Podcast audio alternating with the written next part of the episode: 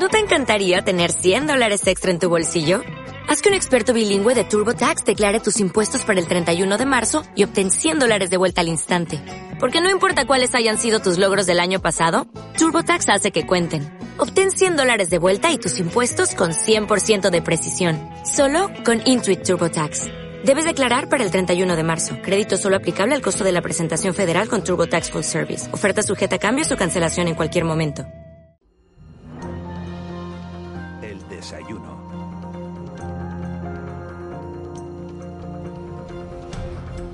8 y 10 minutos de la mañana, tiempo ya de entrevista, de la noche al día, tiempo para compartir café con los protagonistas de, de la actualidad. Ya saben que esta semana nuestro desayuno lo compartimos con mujeres que están jugando un papel clave en esta pandemia dentro del ámbito sanitario. Y hoy está con nosotros Elizabeth Hernández González, que es la directora general de programas asistenciales de la Consejería de Sanidad del Gobierno de Canarias. Elizabeth Hernández es licenciada en Medicina y Cirugía por la Universidad Complutense de Madrid, ha ejercido como médico de la Gerencia de Atención Primaria de Gran Canaria, ha sido responsable también del Plan de Salud de Canarias, hizo el doctorado de Promoción de la Salud y Educación Sanitaria por la Universidad de Las Palmas de Gran Canaria y cuenta además entre otras titulaciones con un máster en salud pública. Señora Hernández, muy buenos días. Gracias de verdad por venir a, la radio esta mañana.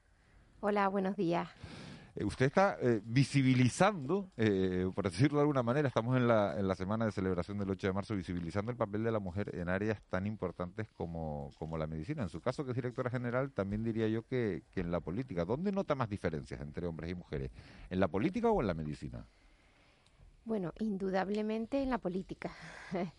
indudablemente en la política, como, como ya comentaba ayer Vinita, que tuve la oportunidad también de escucharla como profesional del Servicio Canario de Salud, pues eh, afortunadamente la medicina, la feminización de nuestra carrera y, de alguna manera las habilidades eh, eh, que se han ido desarrollando a lo largo de este tiempo, pues ha hecho que el papel en lo que tiene que ver no solamente con la medicina, sino con todas las áreas sanitarias de la mujer, cada vez tiene una, relevancia y una visibilidad más importante. Quedan temas, como decíamos ayer, como es la investigación, e indudablemente también quedan temas como pueden ser la gestión y en este caso pues la política también. Y en la, política la veo, fue muy, muy clara. ¿Se nota mucha diferencia? ¿Por qué? No, más que diferencia, eh, yo lo que creo que, que, bueno, que todavía hay algunos techos de cristal, o sea, eso es evidente, ¿no? Eh, no, yo no, no buscaría responsables eh, solamente a veces en el papel que a veces tendemos a, pensar, ¿no? Que es un papel una responsabilidad igual solo de solo del hombre, ¿no? Yo creo que también un poco es de la mujer que a veces pues dar estos pasos pues nos llevan a hacer muchas reflexiones personales, individuales, hay unos costes, eso es indudable. Hay unos costes y, y bueno, pues todo eso en esa en esa parte que tiene un poco la mujer siempre de, reflexión, de pensar siempre a veces lo que te puedes dejar atrás o no cuando tomas decisiones de una índole de esta, ¿no?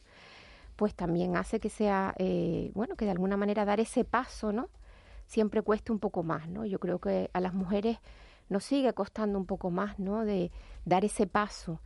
Eh, evidentemente porque a veces la situación no es fácil en general, pero incluso también porque yo creo que ahí tenemos que ir de la mano, ¿no? Todos como sociedad, eh, aunando el hecho de que es muy importante. Yo creo que el papel de la mujer en temas de gestión, el papel de la mujer en la política, yo creo que es fundamental. Yo creo que cambiaría muchas cosas, sinceramente. Metiéndonos de, eh, de, lleno, señora Hernández, en, en, la parte bueno, en la parte sanitaria, ustedes estamos hablando de mujeres que están siendo claves dentro del ámbito sanitario para, para poder eh, sobrellevar, para poder salir adelante de esta, de esta pandemia. Me gustaría preguntarle a usted, eh, como directora general del gobierno, ¿qué le, ¿qué le ha parecido más difícil de gestionar durante la pandemia? ¿Dónde han tenido que centrar los mayores esfuerzos? ha habido muchos puntos críticos, o sea, ha habido muchísimos puntos críticos en, en, esta gestión, ¿no?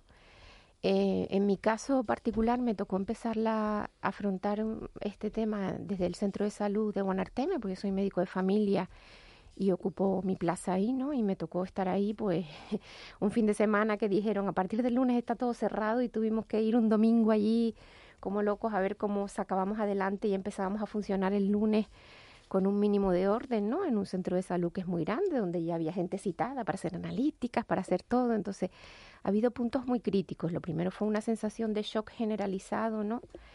Eh, como profesionales, como profesionales, tanto como profesionales sanitarios, todo el conjunto de nuestros profesionales y evidentemente el conjunto de, la gente que en ese momento estaba en gestión y teniendo que tomar decisiones políticas. Yo creo que estás como en un shock postraumático al principio, pero evidentemente hay que tomar decisiones importantes.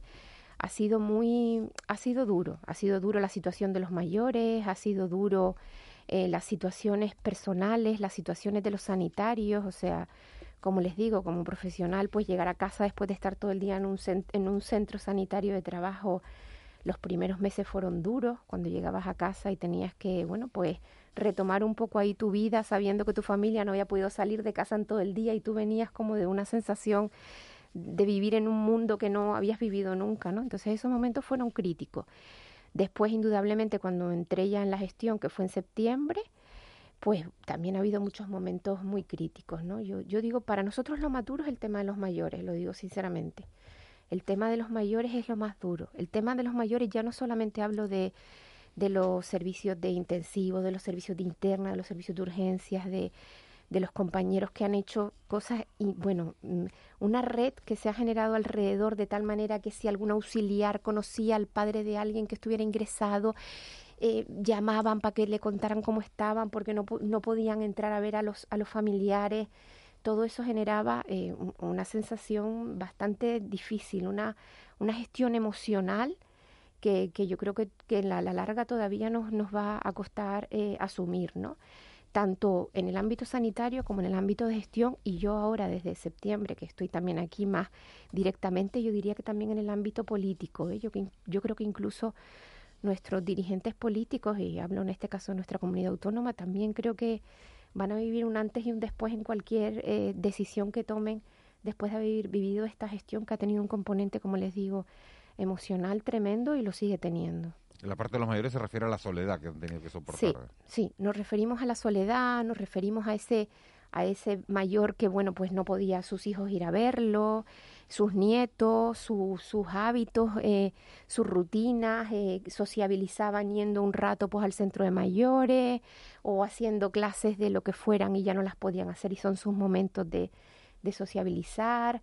También esa parte bonita, ¿no? De, como yo decía, pues aprender a ver cómo eran capaces de hacer una, una llamada por por WhatsApp, ¿no? Cuando antes a lo mejor eran incapaces de coger un móvil y, y conectar con ellos, ¿no? Yo creo que, eh, yo diría que los mayores y también diría los profesionales, la verdad, lo que hemos visto, momentos de mucha carga en el, en el ámbito eh, de trabajo. Eso le iba a preguntar, estamos viendo desde, desde el lado de, del, del paciente, doctora, y desde el lado de, del profesional, ¿usted ha visto a sus compañeros eh, desbordados en algún momento diciendo no podemos más, esto esto se va de las manos, nosotros no tenemos capacidad para gestionar todo esto. ¿Ha habido algún momento crítico? ¿Cuál ha sido el peor momento? Más que un tema de capacidad, porque de verdad, yo creo que en situaciones como esta nadie se ha planteado eh, y lo digo porque he estado en primera línea, o sea, nadie se ha planteado cuál era su horario, ni cuál era su horario, si había que quedarse, si no había que quedarse, si había que vestirse con el EPI para salir a atender una ambulancia en la puerta o no, o sea, nadie se ha cuestionado eso, la gente ha dado un paso adelante y yo creo que eso ha sido un pilar fundamental en nuestra comunidad autónoma y lo tengo que poner en valor, y es que la atención primaria ha estado ahí, o sea, en ningún momento se ha dejado de hacer llamadas telefónicas, se ha dejado de ver cómo están nuestros mayores en los domicilios. O sea, mm, ese seguimiento y todo eso se ha, se ha hecho constantemente. Yo creo que el momento crítico es esa parte emocional, o sea, esa parte donde, donde tú quieres contener esa emoción, pero estás al teléfono y al final te están contando una historia y, bueno, y, y, te estás desbordando, porque en esa historia estás pensando también en tu madre o en tu familia o en cualquier otra eh, situación de esas. Entonces yo diría que más que la sensación de, de no poder ha sido la sensación de miedo, de miedo, o sea, yo creo que hubo momentos ha habido momentos críticos y, vamos, lo tengo que decir porque lo vivimos, ¿no? Lo vivimos cuando estábamos en primera línea y también en la gestión, o sea, a mí, por ejemplo, la situación de Lanzarote, pues es reconocer que me ha tenido en, en, en, una angustia, quiero decir, en una sensación de decir, a ver, ¿cómo, cómo reconducimos esto? ¿Cómo apoyamos? ¿Cómo...? Eh, y la gente ha salido para adelante, pero, pero ahí cuando entremos a ver el coste que ha tenido todo ese personal de enfermería, auxiliares, médicos en Lanzarote, ha sido, ha sido duro. La gente lo ha sacado adelante. Y ahora mismo lo han sacado, pongo ese ejemplo, simultáneamente que están sacando una estrategia de vacunación que es impresionante. O sea, yo ahí todos los días, yo mismo mm, digo, no, o sea, no puede ser que hayamos hecho mil, mil y pico domicilios en Gran Canaria, mil en Tenerife y mil en Lanzarote para sacar la vacunación adelante, ¿no? Entonces, yo creo que más que una cuestión de capacidad, sino el coste emocional y luego manejar manejar eh, la incertidumbre, manejar el miedo, manejar la angustia, manejar la inseguridad, manejar el constantemente ir, reconducir todo hacia un discurso que tenga una base científica, que tenga una evidencia, no dejarnos llevar, ¿no? Por todo, por todas esas otras corrientes, ¿no? Que a veces son muy potentes. Eh, buenos días, doctora. Eh, doctora Hernández, eh, se habla de secuelas, de secuelas de, de, la enfermedad, pero ahora que la oiga usted hablar, ¿no? De esos momentos de miedo, de incertidumbre, pienso que, que también va a haber secuelas eh, psicológicas, ¿no? Para los trabajadores eh, del ámbito sanitario, ¿no? Por estas situaciones que han que han mm. padecido, que han afrontado, ¿no? Mm, sí.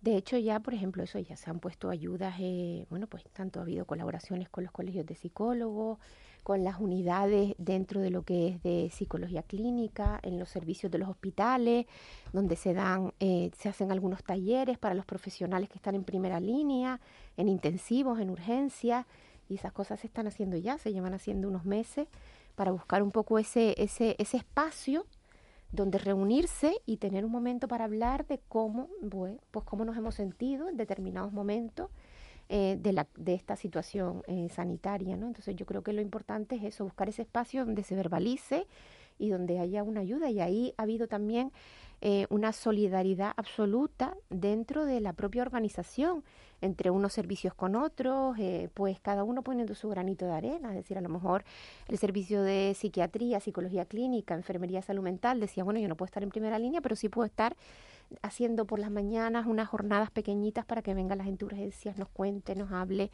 En el caso de Lanzarote, pues una, una línea telefónica donde poder llamar, todo ese tipo de cosas, claro. Sí, sí, todo este tipo de cosas ahí hay que seguirlas trabajando, indudablemente. Sí, señor Hernández. ¿Y, las secuelas para el sistema sanitario en su conjunto y su capacidad para respuesta a, a las necesidades sanitarias de la población? Le cuento una experiencia de usuario, ¿no? que es la región de un test en un centro de salud de barrio. Mm, que está muy bien organizada, yo llego allí porque me lo debo hacer por una sintomatología y, uno llega y se encuentra que hay un, acceso diferenciado para el test COVID, que hay una cola enorme pero que funciona con mucha regularidad. Pero claro, uno no deja de pensar, aquí se está utilizando medio centro de salud y muchos recursos humanos para testar a la población, lo que está muy bien, es necesario, pero claro, se está perdiendo capacidad asistencial en el otro ámbito, en, la, otra ala del centro de salud, o sea, había una fachada para una cosa y otra para otra. ¿Cómo se va a afrontar el desafío sanitario que conlleva acompañar la lucha eh, contra la pandemia con la lucha contra, digamos, el, esfuerzo de eh, sanitario, eh, digamos, en, mm. para eh, otro tipo de patologías. Ahora mismo hay dos grandes, digamos que pilares o, o, dos grandes, bueno, yo diría que sí, como puntos críticos o metas sobre las cuales todos los que estamos ahora mismo en gestión, hablo el director de servicio y los, y los gerentes y todo lo demás, dos pilares fundamentales cuando nos levantamos que son como nuestros leitmotiv. Lo primero es la vacunación, porque entendemos que ese es el pilar fundamental que va a levantar y que va a cambiar y que va a generar un punto de inflexión dentro de nuestra eh, sociedad canaria para poder retomar otras cuestiones, porque aquí la cuestión es el coste-oportunidad, no solamente desde el punto de vista sanitario, que comparto absolutamente lo que comenta Juan Manuel, que hay un, hay un coste-oportunidad, hay una situación que, que, se, que se nos está quedando ahí, que tenemos que analizarla y la estamos analizando, evidentemente, ¿no? pero además eh, es toda la parte social, es toda la parte económica, o sea, hay, un, hay, un, hay, en general una parálisis en muchos ámbitos, ¿no? Que, que, que, va a haber que, retomar con un plan. Entonces, como le digo, lo primero es la estrategia de vacunación porque el conseguir tener un porcentaje de nuestra población vacunada, y en este caso de nuestros sanitarios, de nuestros centros de salud, de nuestros hospitales, nos va a permitir poner encima de la mesa el segundo punto, que es hay que eh, hay que seguir, hay que hacer reingeniería de procesos de todo lo que realmente es nuestra actividad asistencial. Hay puntos críticos que hemos visto que en su momento se disminuyeron, que ahora mismo no tomaríamos la misma decisión. Por ejemplo, los cribados, ¿vale? Los cribados de cáncer, ¿vale? las revisiones del niño sano, toda esa parte preventiva, las campañas de vacunación, o sea, ahí ha habido cosas que conseguimos tomar decisiones de decir no se pueden parar, se tienen que ralentizar porque hay que hacerlas de otra manera, pero ya hemos visto que eso, esas, esas situaciones son críticas, no se deben de parar, aunque estemos en situación de pandemia, hay que... Pero se llegaron a parar. Se llegaron a disminuir cuando hubo la, la situación de... Claro, el diagnóstico del cáncer, por ejemplo, si se para, pues claro, se, se, llegaron a ralentizar mucho, por lo menos lo que es el cribado del cáncer de mama, lo que es el cribado de colon y demás, se, en lo que fue entre marzo y abril, ¿vale? Eh, ahora mismo están funcionando, pero evidentemente lo que requiere, por ejemplo, hacer una endoscopia en un cáncer de colon o una mamografía o una ecografía, pues hace que el tiempo que tú tengas que dedicar a esa persona sea mayor, porque tienes que tener una garantía en la sala, unos cuidados y una serie de cosas que ha cambiado prácticamente la manera de, de, de ejercer en, en, nuestro ámbito. Entonces, como yo digo, el segundo punto es ese. Ya ustedes saben, el director de servicio mm, y el consejero presentaron hace pocos días lo que es el plan Aborda, ¿no? Para retomar ya. Estas esperas sanitarias, sí. espera quirúrgica. Sí. Y, y ya, ya nos hemos reunido con todos los gerentes y ya hemos, hemos establecido, digamos que unos objetivos para decir, muy bien, hemos conseguido, podemos hablar de esto porque tenemos a nuestros profesionales en nuestros centros de salud y en nuestros hospitales inmunizados. ¿Vale? Entonces ahora tenemos que reconducir y retomar.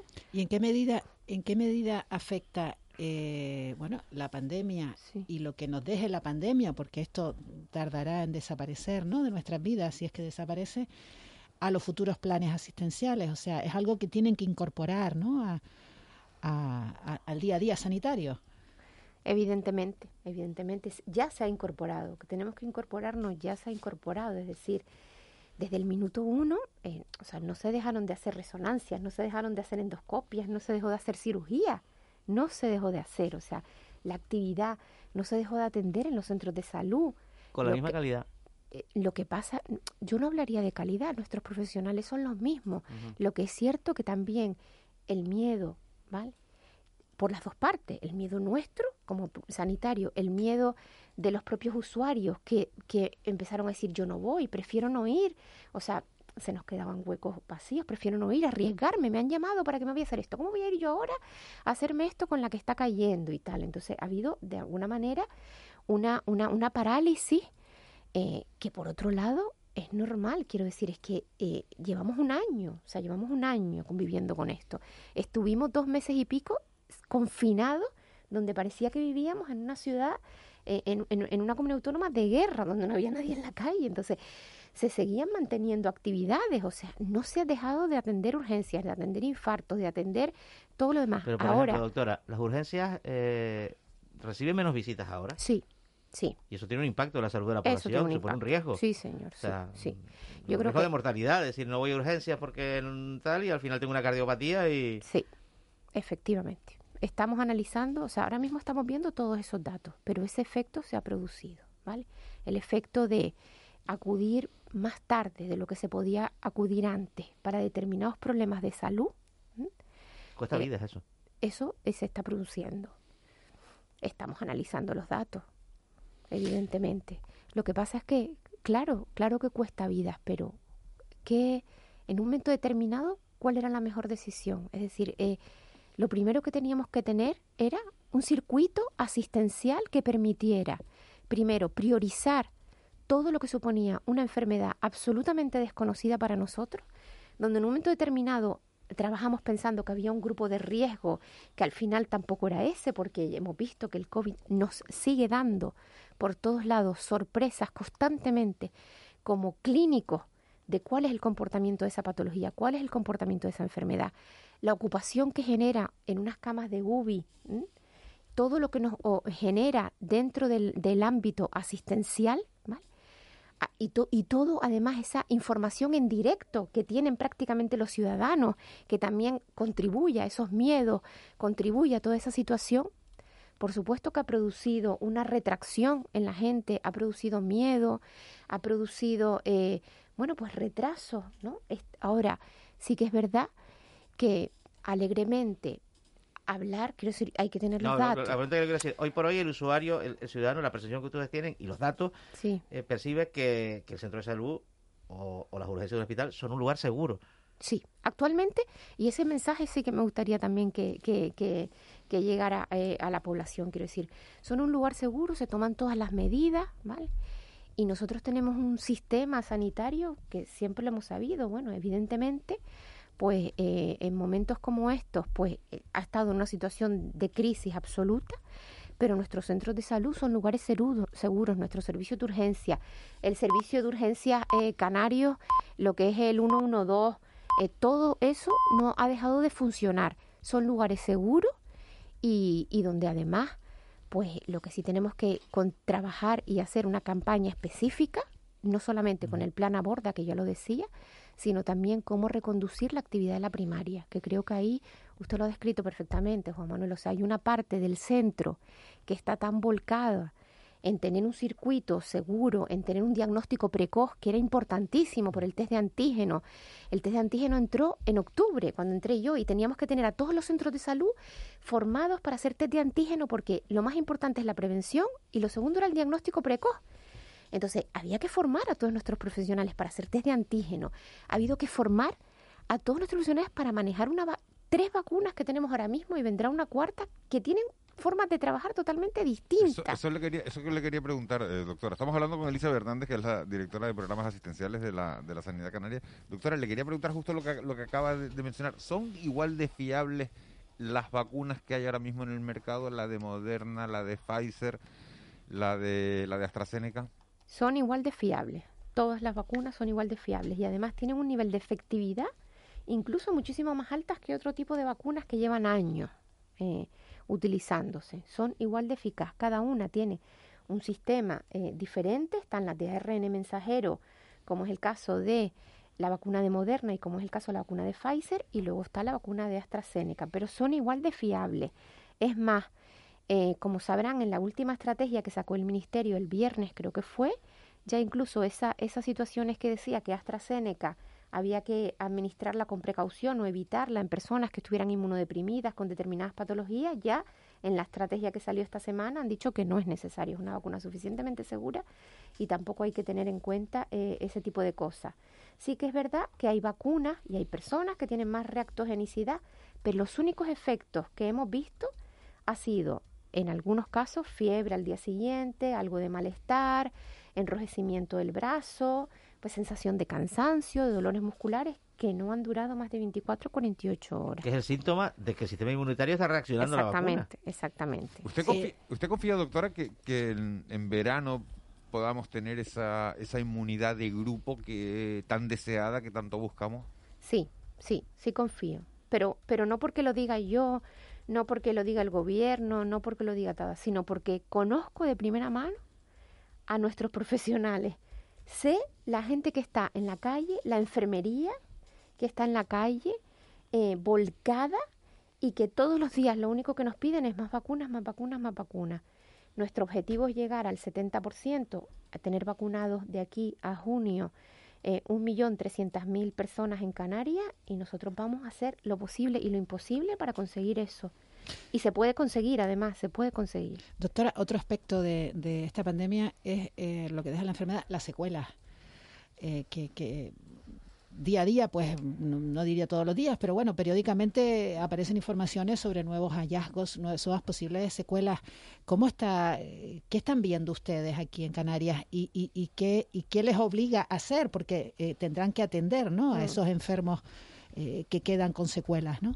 Sí, efectivamente, eh, como les decía, el comportamiento clínico de esta, de esta enfermedad es de lo más variopinto, o sea, es de lo más variopinto. Hay un, hay un grupo de personas que incluso a veces, aunque quieres determinar exactamente cuál es el perfil, todavía no hay estudios que tengamos claro solamente que, el perfil es determinado eh, por una serie de condicionantes. Sí sabemos que el tema de tener una patología cardiovascular de base sí que es un, factor importante a la hora de, de, generar una serie de secuelas.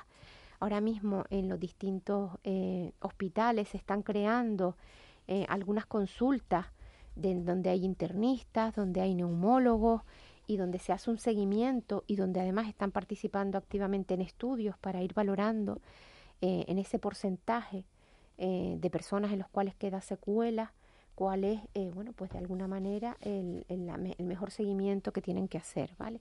Las secuelas pueden ir desde un cansancio, desde una cefalea persistente que no pasa, de, hasta una limitación importante, hasta una dependencia del oxígeno eh, en domicilio, es decir, hay distintos tipos de secuela. Entonces, ahora mismo, bueno, pues mm, tenemos profesionales nuestros que están especializándose, constantemente estudiando, constantemente eh, haciendo estudios de investigación, acompañados en este caso también por la epidemiología. Yo creo que este es otro de los aprendizajes, por lo menos, que hemos tenido dentro del sistema sanitario, ¿no? Lo la importancia de la salud pública, la importancia de que los clínicos y los epidemiólogos eh, vayan de la mano eh, para ir, bueno, pues poniendo sobre la mesa las evidencias que se van encontrando ante una enfermedad absolutamente nueva, desconocida.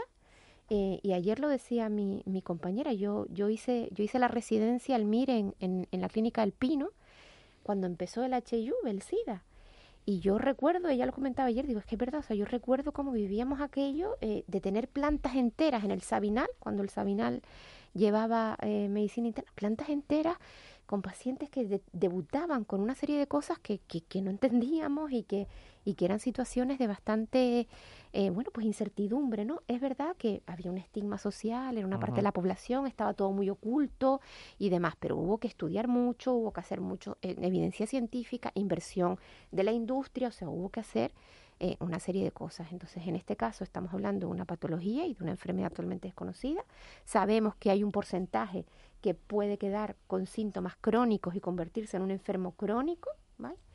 Y estamos desarrollando pues circuitos para poder dar respuesta a esos enfermos crónicos. ¿Y hay mucha secuela? ¿No hay? ¿Qué están viendo? Hombre, hay sobre todo lo que vemos es que el patrón, desde el principio, una de las cosas que más nos ha desconcertado es el patrón de esta enfermedad. Al principio pensábamos que las personas que de base tenían una enfermedad respiratoria, un asma, una bronquitis crónica, o eran fumadores o algo, eran de alguna manera los más vulnerables, y luego hemos visto que no, que, que, el virus tiene un comportamiento y una afinidad más eh, vascular, con lo cual es, casi eh, más de más riesgo el tener pues una hipertensión no controlada, el haber tenido episodios de cardiopatía isquémica y todo lo demás, que el tema respiratorio.